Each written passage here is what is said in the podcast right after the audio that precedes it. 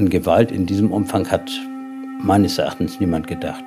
Versuchen Sie, die Auslieferung der Springerpresse, die durch ihre systematische Hitze in Berlin und überall in dem Bundesgebiet für den Mordanschlag verantwortlich ist, zu verhindern. Die Frage ist, von wem ist die Radikalisierung ausgegangen? Notstandsübung! Notstandsübung! Nazis! Nazis! Nazis! Nazis! Das mit den Molotow-Cocktails, das wurde doch ein ernstes Problem. Also, und ich habe das auch schon erlebt, dass sie brennende Kollegen gelöscht haben. Die Hundertschaft der Polizei geht jetzt hinter dem Wasserwagen her. Immer wieder richtet sich der Strahl auf die flüchtenden Demonstranten auch. Also ich habe damals schon darunter gelitten, dass es Leute gab, die Freude an der Eskalation hatten. Und die gab es ja leider auf beiden Seiten. Deine Geschichte, unsere Geschichte. Ein Podcast von NDR Info.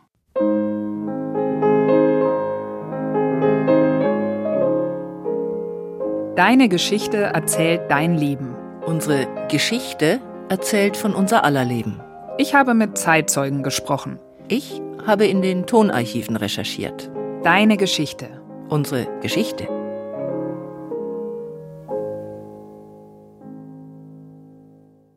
Die 60er, Folge 11, 68. Willkommen zu unserem Geschichtspodcast mit Ulrike Bosse und mit Katharina Kaufmann. Cut on out of there. We just cut on out of there. Diese Vorstellung, wir müssen auch anders leben. Cut on out of there. Cut on out of there.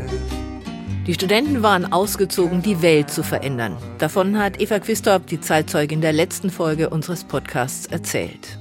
Ja, aber diese Welt hatte zumindest am Anfang der Bewegung nicht unbedingt das Gefühl, dass sie das direkt betrifft. So ging es anfangs auch Matthias Pusch. Er ist der Zeitzeuge dieser Folge und er war zu Beginn der Protestbewegung noch ein Teenager. Ja, mitbekommen natürlich. Also so im Sinne von Zeitung gelesen und, und, und in den Nachrichten mitgekriegt und so. Aber inhaltlich hat mich das nicht interessiert. Ich habe das überhaupt nicht als ein Gesellschaftsthema verstanden, sondern ich hatte so den Eindruck, die haben da an ihren Unis da irgendwelche Probleme und ja, können sie haben, aber habe ich nichts mit zu tun. Ab 1968 hatte das Ganze aber dann doch mit ihm zu tun, ganz unmittelbar. Als Bereitschaftspolizist stand Matthias Pusch dann nämlich Demonstranten direkt gegenüber.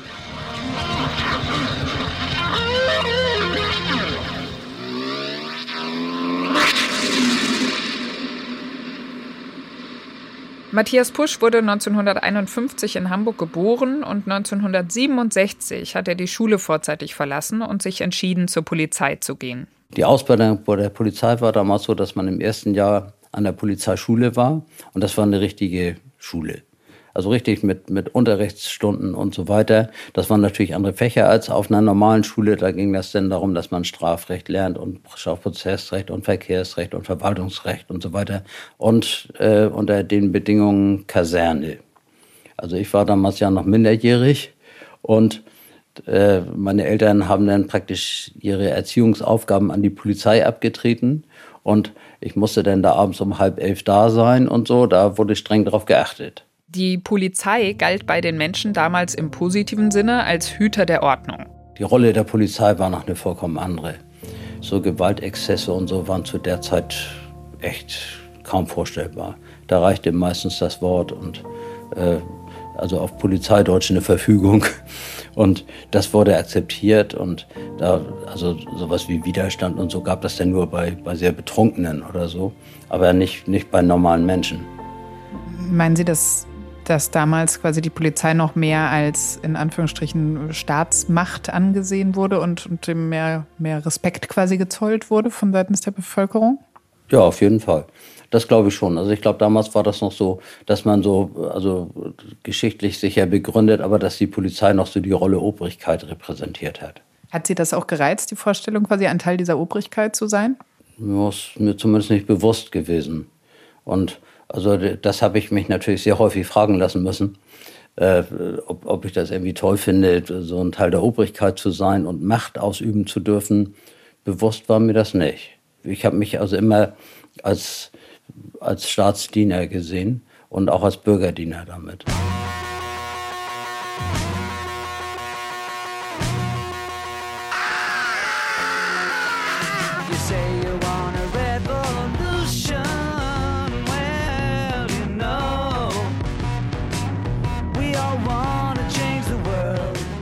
Die Studentenbewegung hatte das Ziel, die Ordnung zu stören und die Macht zu brechen, zu deren Hüter der Polizist Matthias Pusch gehörte. Aber wenn die Studenten bei Demonstrationen und anderen Aktionen auch provozierten, die Polizei war zunächst nicht das Feindbild. Das änderte sich nach ihrem brutalen Auftreten in West-Berlin bei der Anti-Schah-Demonstration und der Ermordung Benno Ohnesorgs am 2. Juni 1967. Es gab dann ein Gefühl der Ohnmacht gegenüber der Staatsmacht. Und vielleicht sollte man daran erinnern, dass es damals längst nicht so viele Studierende gab wie heute. Es waren ungefähr 330.000, die sich auch nicht alle an den Protesten beteiligten, bei rund 60 Millionen Einwohnern der Bundesrepublik. Heute bei einer Bevölkerung Gesamtdeutschlands von gut 83 Millionen Menschen studieren immerhin fast drei Millionen junge Männer und Frauen. Zurück zu den Ereignissen damals. Zunehmend werden von den engagierten Studenten nach dem 2. Juni 1967 Debatten über Gewalt und Gegengewalt geführt. Dabei wird davon ausgegangen, dass den herrschenden Verhältnissen Gewalt innewohnt. Der Aufstand oder die Revolution dagegen wird als Gegengewalt definiert. Die Studierenden sehen sich als Teil einer weltweiten Bewegung gegen Unterdrückung. Rudi Dutschke prägt in Anlehnung an die Befreiungskämpfer in der Dritten Welt den Begriff der Stadtguerilla. Und er billigt Gewalt gegen Sachen, etwa die Rotationsmaschinen des Springer Verlags, die Hetzartikel gegen Studenten drucken, aber nicht Gewalt gegen Menschen.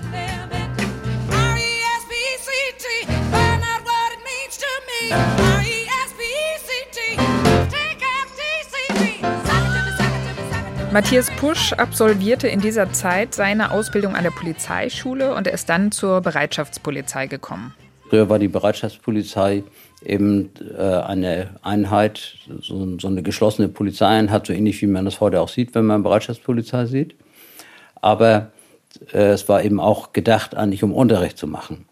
Und außerdem hatte die Bereitschaftspolizei so klassisch auch die Aufgabe, wenn mehr Polizei irgendwo gebraucht wurde, geschlossene Einheiten auf die Straße bringen zu können.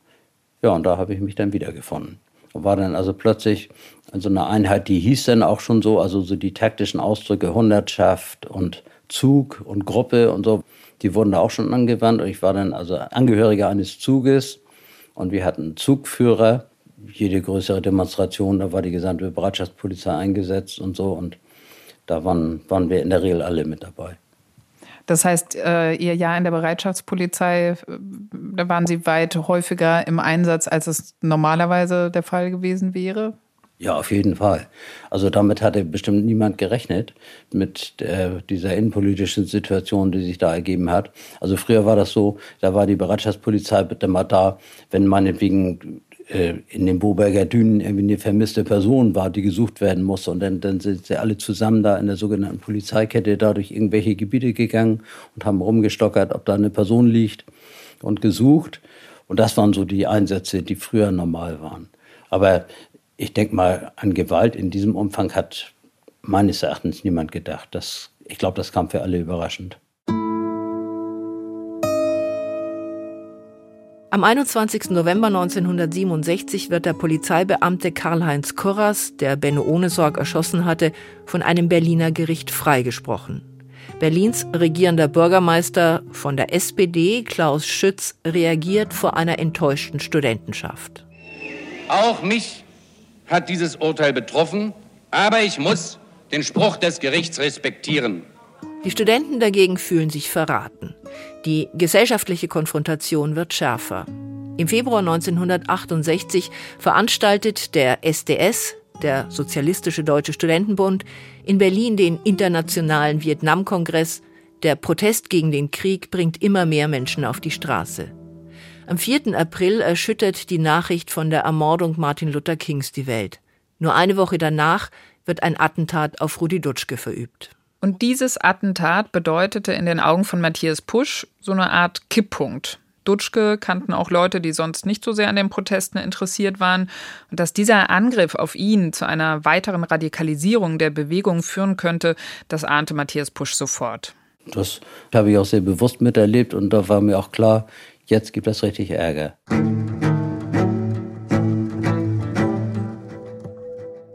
Mitten auf dem belebten Kudamm in Berlin hatte der Neonazi Josef Bachmann drei Schüsse auf die führende Figur der deutschen Studentenbewegung abgegeben. Das war am Gründonnerstag, dem 11. April um 16.30 Uhr. Dutschke wurde schwer verletzt ins Krankenhaus gebracht. Er starb an den Folgen seiner Verletzung 1979 dann. Dass der Hilfsarbeiter Bachmann ein Einzeltäter ist, das mögen die Studenten damals nicht glauben auch ganz klar, dass das natürlich ein Verbrechen war, was da stattgefunden hat. Ne? Und dass das, ich sag mal, eine Steilvorlage für Politisierung war, ja, war klar, da ging das dann richtig los. Ne?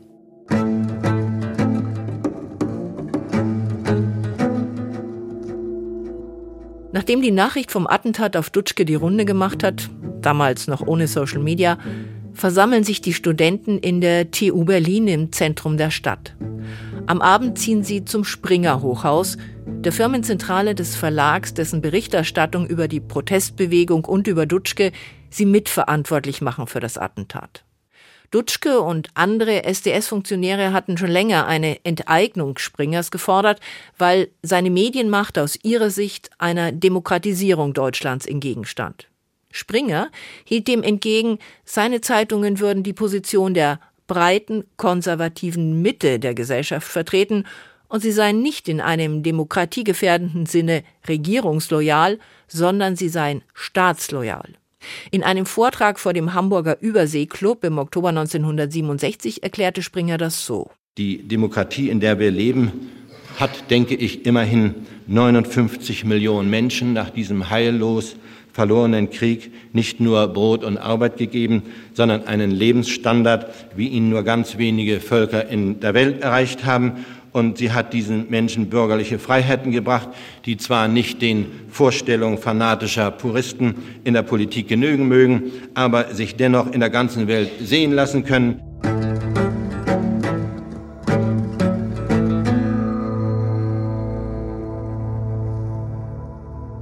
Vor dem Springer Hochhaus in Berlin werden in der Nacht des 11. Aprils Autos in Brand gesetzt, es gehen Scheiben zu Bruch. Das Ziel, eine Auslieferung der Springer Zeitungen soll verhindert werden.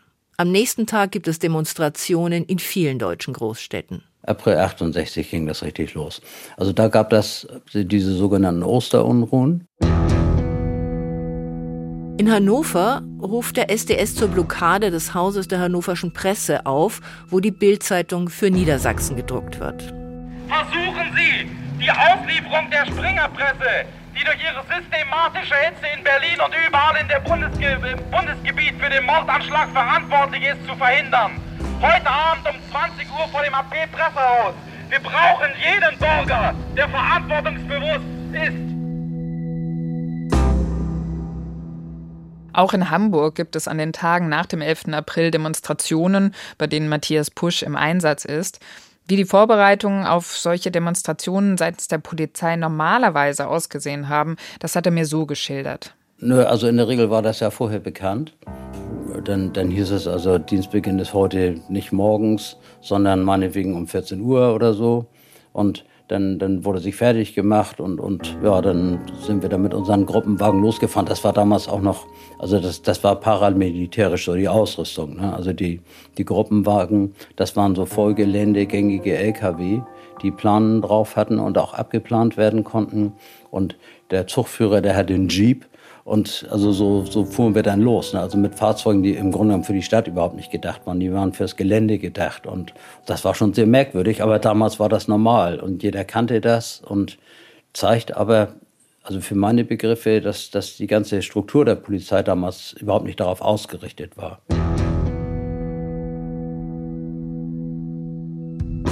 In Hannover versammeln sich am Karfreitagabend zunächst rund 300 Studenten am Haus der Hannoverschen Presse. Auf den Springer, auf die Finger, auf den Springer, auf die Finger, auf den Springer. Wild hat mitgeschossen, Wild hat mitgeschossen, Wild hat mitgeschossen. Halt die Fresse. Springer Fresse.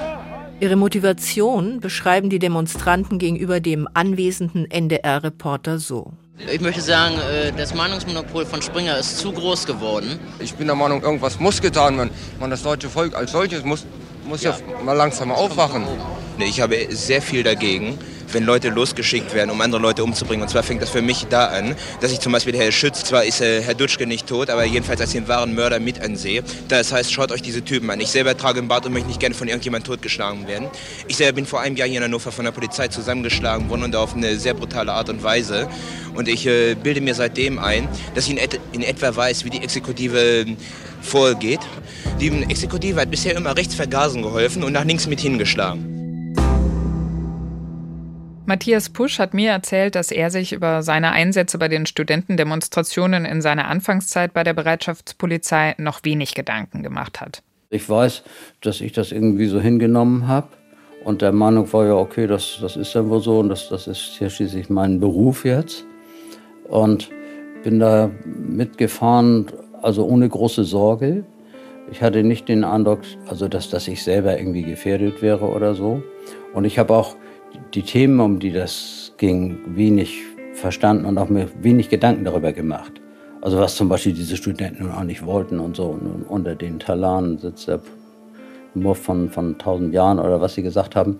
Als es nachher zu den Besetzungen kam, als der Philosophenturm besetzt war, da waren wir zum Beispiel als Zoch mit eingesetzt bei der Räumung des Philosophenturms. Aber warum die das gemacht haben, hat mich damals nicht interessiert. Ich habe das für einen, für einen Konflikt innerhalb der Universität gehalten. Später hat er dann die Motivation der Studenten, zum Beispiel die Springerpresse zu blockieren, besser nachvollziehen können. Die Frage ist, von wem ist die Radikalisierung ausgegangen? Ist es von denen ausgegangen, die am Schreibtisch gearbeitet haben? Oder ist es von denen ausgegangen, die auf der Straße gearbeitet haben? Also ich würde eher sagen vom Schreibtisch. Also damit meine ich die Presse. Ne? Und Springer hat ja immer sehr scharf polemisiert dagegen. Und hat ja auch zum Beispiel unterstellt, dass das äh, Leute waren, die, die aus der DDR finanziert waren und, und, und sonst nichts zu tun hatten. Und, und, und das haben die Springer-Zeitungen ziemlich laut und, und na, also in, in diesem fürchterlichen Stil der Bildzeitung auf die Straße gebracht. Das hat ja dann dazu geführt, dass das versucht worden war, die Auslieferung von Springer-Zeitungen zu verhindern und, und dass, dass da die, an, den, an den Verlagen da, da Blockaden stattgefunden hat und dass die Polizei dann natürlich die unangenehme Aufgabe hatte, dafür zu sorgen, dass die Springer-Autos rauskommen. In Hannover ist die Menge vor dem Pressehaus auf rund 1000 Menschen angewachsen. Neben demonstrierenden Studenten sind darunter auch viele Schaulustige, die längst nicht alle auf Seiten der Demonstranten stehen. Dann brüllen die da gerade in Berlin, wurde ein Student erschossen. Ja, wenn der Kerl in seinem Zimmer gesessen hätte, hätte gearbeitet für sein Examen, dann wäre er nicht erschossen worden. Bürgermeister Otto Barche versucht vergeblich, die Demonstranten zum Aufgeben zu bewegen. Sie haben erreicht, dass die Bildzeitung in den Straßen, in den Orten, wo die Waren vorhin mit der HP verladen wurden, nicht zur Austeilung gekommen sind. Es ist doch Ihr Erfolg hier erreicht worden. Und lassen Sie doch unsere Stadt damit in Ruhe, damit wir das Osterfest würdig begehen können und nicht morgen vielleicht. Das Osterfest beginnt am Sonntag. Ja. Lassen Sie doch unsere Stadt in Ruhe. Damit macht der Bürgermeister ja schon irgendwie deutlich, dass die Demonstranten für ihn in erster Linie sowas wie Störenfriede sind. Diesen Ausdruck Störer haben in dieser Zeit in Matthias Pusch Erinnerung die Polizisten für die Leute verwendet, die auf die Straße gehen und sich an Ausschreitungen beteiligen. Auf Polizeideutsch waren sie die Störer. Die Polizei hat betrachtet das Gegenüber als Störer, also die, die dafür verantwortlich sind, dass ein Polizeieinsatz stattfinden muss. Und ich sag mal, im, im Wortsinne waren sie auch die Störer, weil sie uns praktisch daran gestört haben, dass wir so normal Feierabend machen konnten und sowas. Ne? Und unser normales, ich sag mal, privates, soziales Leben leben konnten.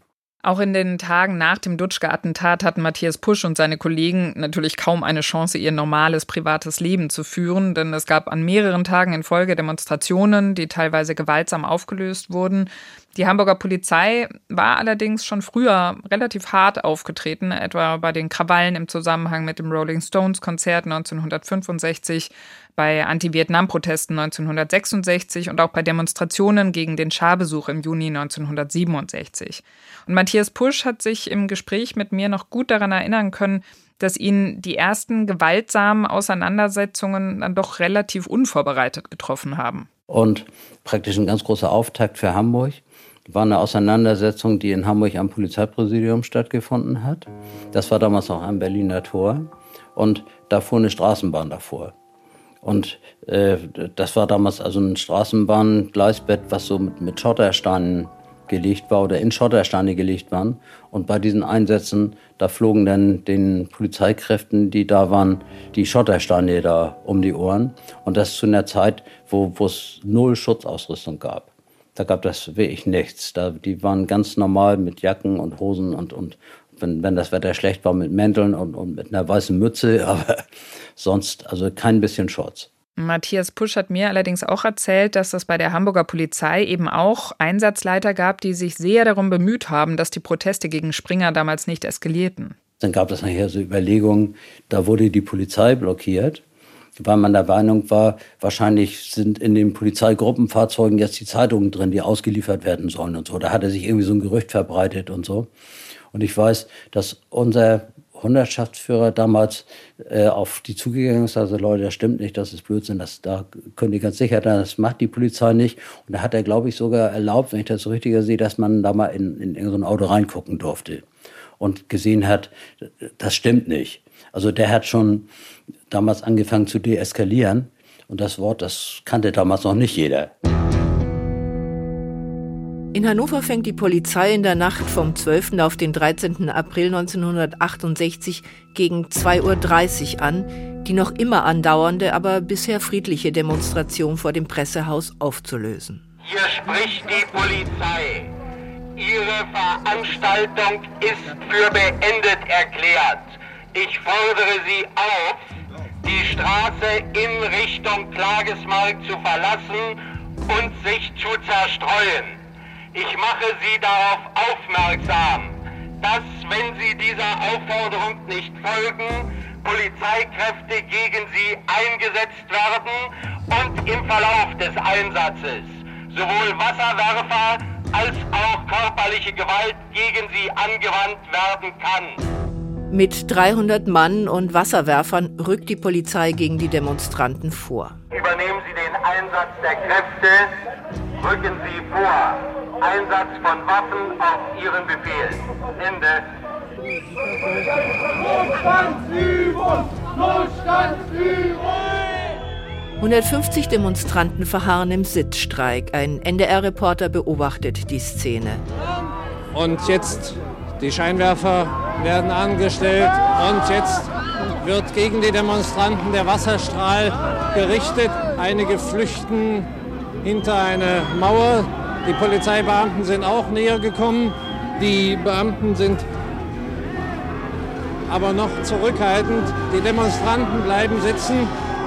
Und viele Bürger, die hier an der Seite stehen, unterstützen die Polizei. So sehen Demokraten aus, wenn sie gewartet haben. Jetzt ist einer der Demonstranten zu mir gekommen, er ist bereits pitschnass. Es wurde nicht nur die Leute mit Gewalt hochgerissen, nein, die Leute wurden auch nicht weggetragen, die Leute wurden brutal geschlagen.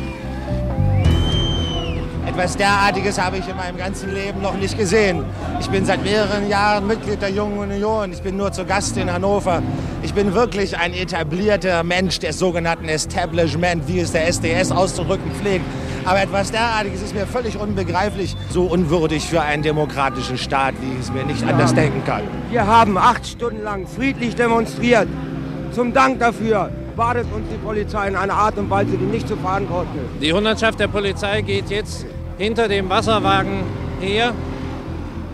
Immer wieder richtet sich der Strahl auf die flüchtenden Demonstranten auch. Die Demonstration wird mit Gewalt aufgelöst. Polizeirat Böke rechtfertigt gegenüber dem NDR-Reporter den Einsatz von Schlagstöcken. Soweit die Demonstranten den Weisungen, sich zu entfernen, nicht folgten, war Waffengebrauch angekündigt und er hielt sich absolut in den Grenzen des Paragraphen 16 SOG. Die Polizei griff hart durch, doch auch auf Seiten der Protestbewegung bildeten sich damals Gruppen, die Gewalt für ein legitimes Mittel des Kampfes hielten. Schon am 2. April 1968, also vor dem Attentat auf Rudi Dutschke, hatte eine Gruppe aus dem Umfeld des Berliner SDS ein Kaufhaus in Frankfurt in Brand gesetzt. Sie wollte so ein Zeichen setzen gegen den Einsatz von Brandbomben durch die USA in Vietnam. Es war eine Gewalttat, die der Historiker Ulrich Herbert den Ausgangspunkt des Terrorismus der späteren Roten Armee-Fraktion der RAF nennt.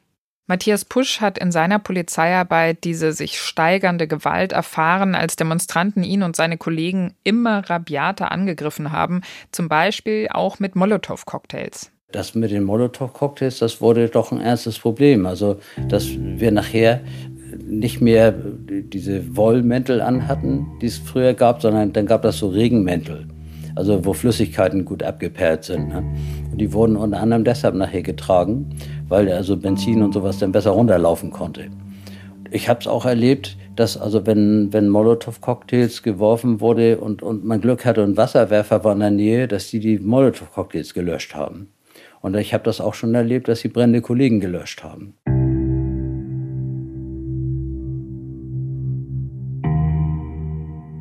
Für Matthias Pusch war die Gewalt natürlich ein Problem in seiner täglichen Arbeit, aber die Eskalation der Auseinandersetzungen, die hatte auch Folgen für sein Privatleben. Das war sehr unangenehm.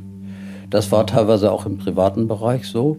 Ja, man, man wurde ja da so, so charakterisiert, also auch mit diesem Wort Bulle, dass, dass man also so ein leicht reizbares Wesen ist, der, der ohne Sinn und Verstand auf irgendwas losprügelt und so. Ich fand das immer sehr ungerecht, weil ich überhaupt nicht das Gefühl hatte, dass das so war. Und ich habe das eher so gesehen, dass wir Opfer von Gewalt waren. Ich habe das damals so erlebt, dass uns da die Molotow-Cocktails und die Steine und, und was weiß ich was um die Ohren flogen. Und da war, war das für mich ganz klar, wer Aggressor ist. Also es war keine Frage von Gewalt und Gegengewalt, sondern für mich war klar, der Staat hat das Gewaltmonopol. Und wir üben Gewalt aus, die ausgeübt werden darf, und die anderen üben eine widerrechtliche Gewalt aus. Einige seiner früheren Mitschüler studierten und beteiligten sich an den Protestdemonstrationen und plötzlich fanden sich da frühere Freunde auf sehr unterschiedlichen Seiten wieder. Es gab da schon Diskussionen, äh, die manchmal auch so waren, dass sie ein bisschen unter der Gürtellinie stattgefunden haben, also wo man dann, wo Leute dazu übergegangen sind, also einen persönlich da zu beleidigen. Und ich habe mich zumindest persönlich beleidigt gefühlt, sage ich mal lieber so. Also in erster Linie so diese Karikatur vom, vom wutschnaubenden, losschlagenden Bullen. Das hat mich äh, am meisten beleidigt, auch dass, dass Leute, also mit denen ich normalerweise durchaus, denke ich, Beziehungen auf Augenhöhe hatte, dass, dass die also irgendwie meinen Verstand in Frage gestellt haben und kein Verständnis dafür hatten, ich sag mal, für diese, ja, zugegeben ein bisschen rechtstheoretische Sicht, die aber für mich Handlungsschnur geworden war. Sind Sie auch ähm, Bekannten auf Demonstrationen begegnet? Ja, das bin ich. Ich erinnere mich an eine Situation, damals gab das äh, beim Dammtorbahnhof, da an der Moorweide, da, da, war ja häufig so Platz des Geschehens, weil die Uni da ja auch in der Nähe ist. Da gab es noch das Amerika-Haus. Und das Amerika-Haus ist häufig Zielpunkt von Demonstrationen geworden, weil das ja dann nachher auch schon mit Vietnamkrieg losging und so. Und ich weiß, da im Amerika-Haus, da habe ich mal zwei Mitschülerinnen gesehen, die also auf der anderen Seite des, des Gitters gestanden haben und wir haben uns gegenseitig erkannt. Ja, sehr merkwürdig. Ich, ich habe gedacht, hoffentlich gibt das jetzt hier keinen Ärger gab es nicht und wir haben uns normal unterhalten und die haben gesagt, Mensch, was machst du hier für einen Scheiß? Und, und haben, haben mich da, also, ja, man kann schon sagen, beschimpft. Und ja, ich habe gedacht, so ist es. Ne? Wir stehen auf zwei verschiedenen Seiten hier. Ja, das ist so, damit muss man irgendwie innerlich klarkommen. Matthias Pusch hat mir versucht zu erklären, dass er sich damals als Polizist nicht als Partei, sondern als neutraler Vermittler oder als so eine Art Puffer zwischen Staat und Demonstranten gesehen hat. Ich habe das selten so verstanden, dass sich die Aggressionen gegen die Polizei gerichtet hätten, sondern dass die Polizei die undankbare Rolle hat, sich irgendwie dazwischen zu stellen. Und das ist ja auch bei jeder, bei jeder Streitigkeit ist das ja so, dass man also immer zwischen den Fronten steht. Und das es ist gut, dass es Leute gibt, die sich zwischen die Fronten stellen und versuchen dafür Frieden zu sorgen. Aber die haben natürlich leicht äh, die Situation, dass sie selber dann äh, von der einen oder von der anderen Seite jeweils als, als Personen gesehen werden, die sie angreifen müssen, weil sie die anderen schützen.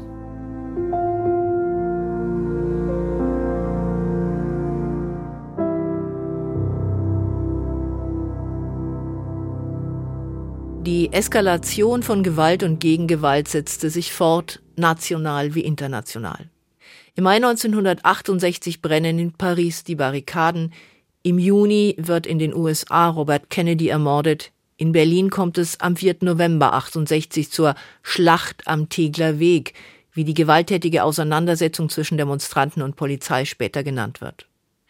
Anlass dafür war ein Ehrengerichtsverfahren gegen den damaligen Anwalt der APO Horst Mahler, der später als Linksterrorist in den Untergrund ging und dann noch später ein NPD-Funktionär und Neonazi wurde. Damals ging es um die Frage, ob Mahler das Recht verlieren würde, als Anwalt zu arbeiten. Die rund 1000 Leute, die sich aufmachten zum Landgericht am Tegler Weg in Berlin-Charlottenburg, waren ausgestattet mit Helmen und Stöcken. Sie warfen Pflastersteine auf die Polizisten, die das Gerichtsgebäude sicherten, und als die Auseinandersetzungen nach rund zwei Stunden mit Hilfe von Wasserwerfern der Polizei beendet waren, gab es 22 verletzte Demonstranten, aber 120 verletzte Polizisten. Diese Ereignisse am Tegeler Weg waren für Eva Quistorp, die Zeitzeugin unserer letzten Podcast-Folge, der Anlass, sich von der weiteren Teilnahme an den Protestaktionen zurückzuziehen. Seit der Gewalt am Tegler Weg habe ich mich ein ähm, bisschen von einem Teil der 68er Szene entfernt, habe angefangen, Habermas zu lesen. Also habe ich dann zwar gegen die Notstandsgesetze protestiert, bin aber nicht mit nach Bonn gefahren, weil ich da auch schon vor der Entscheidung stand, will ich jetzt mein ganzes Studium opfern oder will ich nicht doch auch mein Studium gerade auch als Frau das war damals ja noch neu, ne? dass man eben nicht für Kinder sein Studium aufgab oder für eine Ehe sein Studium aufgab. Oder ich kannte ja viele Frauen, die haben dann den 68ern Männern zugearbeitet, für die Kaffee gekocht und so. Da wusste ich früh, dass ich so eine Frauenrolle nicht einnehmen wollte. Und darum war meine Entscheidung, nicht mit nach Bonn zu der Demo zu fahren, merkwürdigerweise eine, die ich als Frau äh, getroffen habe, damit ich meinen Weg, das Studium abzuschließen, überhaupt schaffen konnte. Weil ich habe natürlich äh, ganz viel Zeit bei den Demos oder bei den Veranstaltungen verbracht und musste dann kurz vorm Examen immer so in einer Woche das nachholen. Also ich habe in sechs Wochen Griechisch gelernt und dafür braucht man eigentlich zwei Jahre. Eva Quistorp war nicht die einzige, die ab 1968 eigene Wege ging. Die Protestbewegung zerfiel. Es bildeten sich K-Gruppen und Grüppchen sowjetischer und chinesischer Prägung. Es bildete sich das alternative Milieu, in dem die Ideen anderer Lebensformen weiter gelebt und weiterentwickelt wurden. Es gab diejenigen, die sich zu den etablierten Parteien hin orientierten. In der sozialliberalen Koalition unter Bundeskanzler Willy Brandt wurden ab 1969 viele Anliegen der Studentenbewegung aufgegriffen. Und es gab die kleine Gruppe derer, die zu Terroristen wurden. Matthias Pusch ist ein engagierter Polizist geblieben, obwohl er, wie er mir erzählt hat, sich in dieser Zeit doch viele Gedanken über seine Berufswahl gemacht hat. Ja, das war das auch. Also ich bin damals ins Nachdenken gekommen, ob ich aufhöre bei der Polizei. Also als ich das so begriffen hatte, äh, auch, auch wie stark ich mich selbst damit gefährde, da ist das durchaus eine Überlegung gewesen. Aber ich habe es nicht gemacht. Also ich habe damals schon darunter gelitten, dass es Leute gab, die Freude an der Eskalation hatten. Und die gab es ja leider auf beiden Seiten.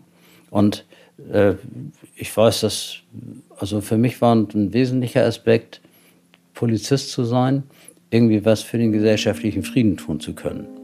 Und dass das manchmal bis zur Unkenntlichkeit verzerrt worden ist, das ist mir sehr bewusst gewesen. Und das ist ein richtig schweres Dilemma.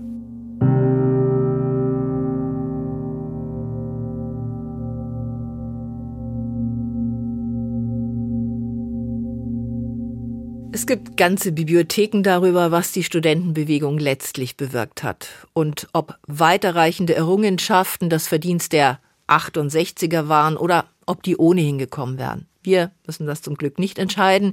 Wir wollen uns in der nächsten Folge unseres Podcasts aber einem Thema zuwenden, das die ganze Gesellschaft in den 60er Jahren wirklich verändert hat, die sogenannte sexuelle Revolution. Unsere Zeitzeugin ist dann Marita Sperling. Sie hat sich in den 60ern getraut, als junge Frau einige Tabus zu brechen. Sie hat zum Beispiel als Nacktmodel gearbeitet und ist dafür von älteren Damen mit Regenschirmen attackiert worden.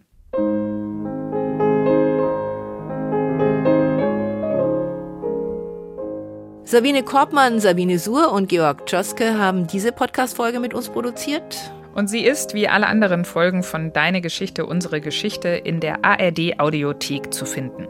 Begleitende Texte, Fotos und Filme gibt es unter ndr.de-geschichte. Und über Reaktionen freuen wir uns unter der E-Mail-Adresse deinegeschichte.ndr.de. Bis zum nächsten Mal. Tschüss.